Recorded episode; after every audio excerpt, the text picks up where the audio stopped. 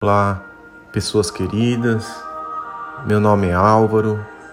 Sou reverendo aqui na cidade de Araçatuba. É, estou encarregado de fazer a reflexão de hoje e que as palavras dos meus lábios e o meditar do meu coração sejam agradáveis na tua presença. Senhor, rocha minha, redentor meu. E a leitura se encontra na Epístola aos Romanos, começando com o capítulo 16, dos versículos 17 ao 20.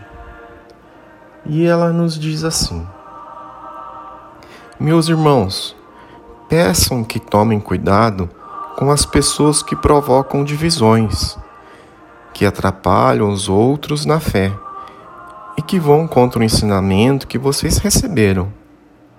Afastem-se dessas pessoas, porque os que fazem essas coisas não estão servindo a Cristo, nosso Senhor, mas sim a si mesmos. Por meio da conversa macia, com bajulação, eles enganam o coração das pessoas simples. Todos sabem como vocês têm sido fiéis ao Evangelho, e por isso eu me alegro por causa de vocês. Quero, quero que sejam sábios a respeito do que é bom, e não tenho nada a ver com o que é mal. E Deus, a nossa fonte, e Deus é a nossa fonte de paz. Logo esmagará o Satanás debaixo do pé de vocês e que a graça de nosso Senhor Jesus Cristo esteja com todos vocês. Palavras do Senhor. Demos graças a Deus. O apóstolo Paulo, no capítulo 16, ele vem saudar algumas pessoas que é muito cara a eles, a ele. Pessoas que fazem com que o Santo Evangelho seja proclamado na verdadeira e inabalável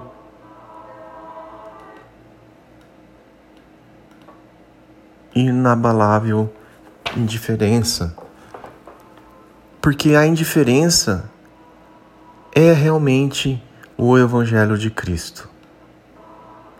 Não é indiferença às pessoas, não, porque Cristo era das pessoas a indiferença a pessoas más. As pessoas que, por meio de conversa macia e com bajulação, eles enganam o, cara, o corações de pessoas simples. Quando escrevemos uma carta a pessoas queridas, aproveitamos para fazer uma série de recomendações e para dar bons, bons conselhos especialmente quando as, as pessoas que nós amamos estão sob ameaça. Foi o que o apóstolo Paulo fez. Em relação à comunidade de Roma, o encarregado de reagir, reagir à mensagem foi seu secretário Tércio. Paulo, Paulo ficou sabendo que naquela comunidade cristã haviam pessoas que serviam mais ao seu próprio ventre do que a Cristo. O conselho do apóstolo é que os cristãos romanos se afastem dessas pessoas infiel ao Senhor. Elas são como um perigo, pois usam palavras suaves, bajulações para enganar a quem está no caminho. Paulo não sugere que as pessoas incoerentes ao Evangelho não sejam excluídas da comunidade.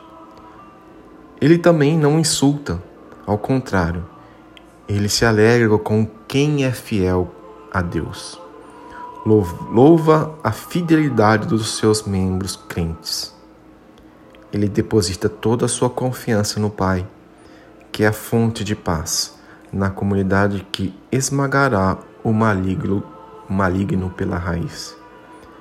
Não é nenhum ser humano, nem mesmo o grande apóstolo Paulo, que elimina a fonte do mal quem o faz é o próprio Deus, e é também Ele que mantém as pessoas firmes na fé.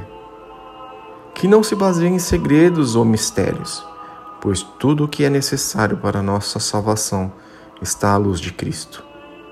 Quem louva a Deus por intermédio de nosso Senhor Jesus Cristo não serve ao próprio ventre, como fazem os fãs que dão glória aos seus próprios feitos e aos feitos humanos. Quem se baseia no sucesso e não na glória de Cristo só entende o positivo, o reforço pelos supérfluos. Todas as falas mansas e bajulações são contrárias à mensagem da cruz. Cristo foi simples, foi humilde, foi sincero de corações, de coração. Então peçamos a Deus por intermédio do seu filho que nos dê um coração simples e humilde. Amém? Então vamos juntos rezar o Pai Nosso. Pai nosso que estais no céu, santificado seja o teu nome.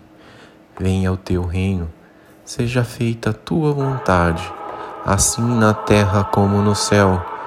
O pão nosso de cada dia nos dai hoje. Perdoai as nossas ofensas, assim como nós perdoamos a quem nos tem ofendido. E não nos deixeis cair em tentação, mas livra-nos do mal, pois teu é o reino, o poder e a glória para sempre. Amém. E que Deus possa nos perdoar quando fazemos apologia a nós mesmos. E que possamos aprender com Cristo para se humilhar, para que Cristo tenha o nome elevado. Amém?